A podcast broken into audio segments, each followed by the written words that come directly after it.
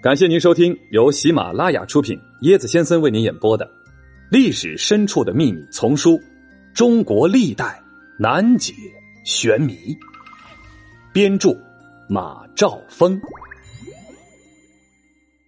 嗨，大家好，我是椰子，我们继续来说中国历代难解玄谜。今天咱们来说永乐大钟。说到永乐啊。大家会想到永乐大典，那不是，是大钟。永乐大钟自诞生以来，至今呢还存在着一些令人向往的神秘色彩。揭示永乐大钟之谜本身就是一个难题。永乐大钟所著铭文分为汉文经咒和梵文经咒两类文字，其中呢汉文经咒共有七部佛经。九项佛咒，梵文呢则有一百多项藏密佛咒。这个汉文的经咒铭文字数约为二十二万六千两百五十七个字，另有御制年款九字。这个梵字的铭文约为五千四百个字，啊，都是音节啊，其中有梵文种子字啊，均属于蓝茶体梵文陀罗尼，铭文呢约二十三万多字。那很专业，嗯，椰子也不是很懂啊。永乐大钟的钟身上下内外共铸有一百多种梵字陀罗尼佛咒。这永乐大钟铭文最高端的中心铭文是什么呢？八叶莲花种子字曼陀罗。这圆形的曼陀罗内有九个代表了佛及佛母的种子字。曼陀罗又称曼陀罗，佛教意义为坛，以便祭供。这曼陀罗有四种，分别是大曼陀罗、三昧耶曼陀罗、法曼陀罗、结摩曼陀罗。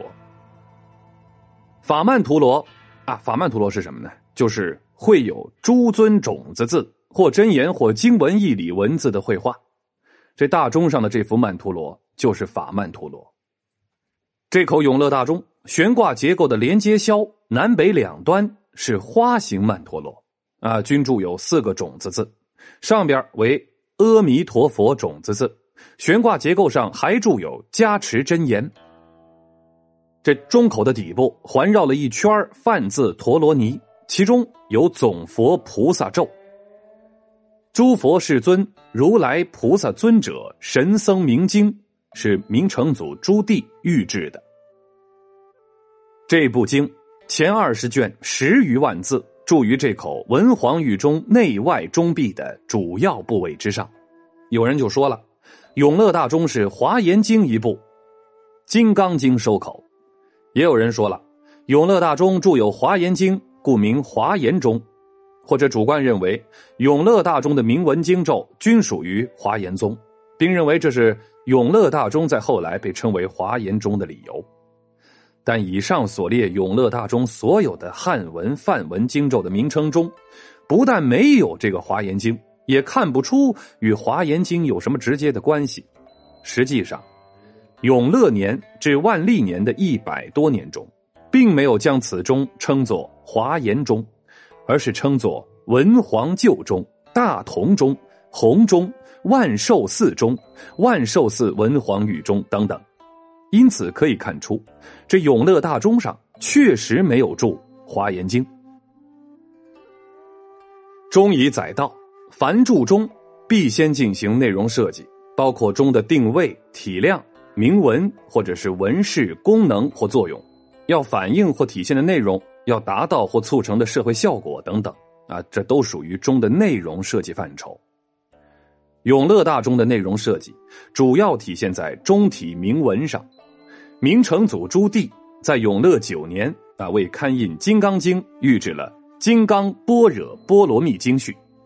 永乐二十一年四月十七日，朱棣又为御制《金刚般若波罗蜜经集注》作序，《金刚经》著于永乐大钟的中唇底口一周。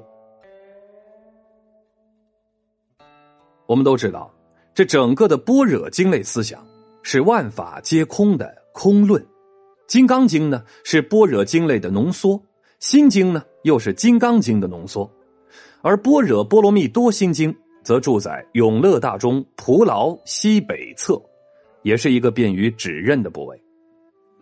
明成祖朱棣还为刊行《妙法莲华经》做过序，《妙法莲华经》是《法华经》中的一个重要的大圣佛学思想，说白了，那就是给普通人以从善成佛的方便。《妙法莲华经》的全部铭文紧接着明成祖诸佛明经的诸神僧之名号，住在永乐大钟内壁的中下部。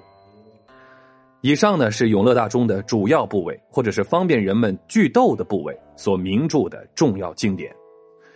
从中可以看出啊，明成祖朱棣在钟上这些区域选择的这些重要经典是经过周密策划的，并形成了一种有机的组合，《法华经》《金刚经》等佛经的主要理论，同时也成为明成祖朱棣御制诸佛明经于大钟之上的理由和诠释。永乐大钟的外观设计完全服从于内容设计，是永乐大钟铭文内容的具体表现形式。永乐大钟的外观设计有三大特点，一个呢就是悬挂结构，什么呢？上下 U 形环，蒲牢、中唇、中体内外壁全部都注满佛经，哎，没有设计一般佛钟啊通常采用的这个具体蒲牢的造型，也没有一般佛钟通常采用的莲花。呃，袈裟纹这些浮雕，袈裟纹就是上四宫、下四宫的这种外观纹饰。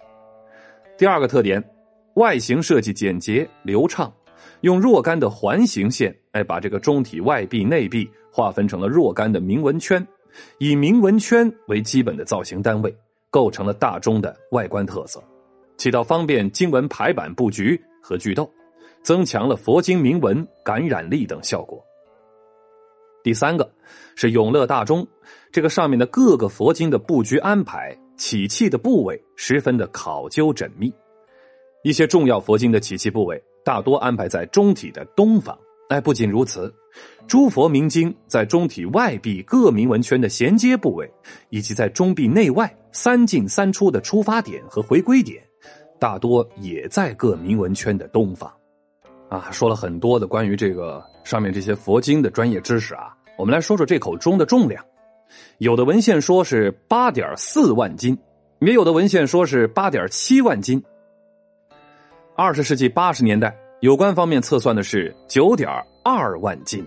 在永乐大钟的钟身内外，很多部佛经上都出现过八万四千这几个字，且频率较高。由此可见。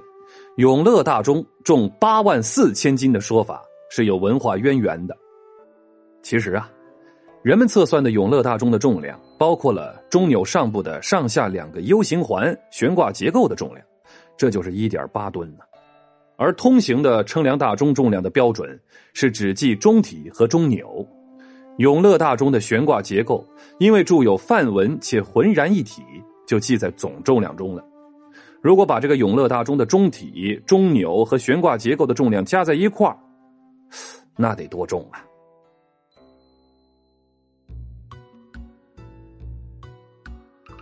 高科技啊！木牛流马是最早的无人驾驶吗？怕被挖坟？诸葛亮死后到底埋在哪儿？挥金如土不是梦，只要你能够早出生两千年，嘿嘿，跟我一起穿越吧！更多精彩都在这本书里哦。欢迎您的订阅转发，我是椰子先生，欢迎您跟我一起探索历史。本集的趣味链接：为何要铸这口永乐大钟啊？关于铸造永乐大钟的原因，清代以来啊，曾有不少的说法。一个呢是忏悔，忏悔，忏悔什么呀？这是一些学者据清人陈德潜和乾隆皇帝关于。屏障佛力消黑夜，忏悔俱赖佛寺中的诗句中，哎，总结出的一种观点。他认为明成祖朱棣啊，因为在这个篡夺皇位的靖难之役中过于残暴啊，所以想要去铸钟以达忏悔的目的。第二种说法，那就是以佛教化民物，认为这个明成祖朱棣铸造永乐大钟，是为了抒发唯愿国泰民安乐啊等等美好的心愿。行使其文化政治使命嘛。第三种呢，就是佛法说，认为明成祖朱棣铸造永乐大钟是为了弘扬佛法。啊，最后一种就是炫耀功绩啊，迁都纪念，展示科技水平。我我认为这以上几种说法都是都存在的啊。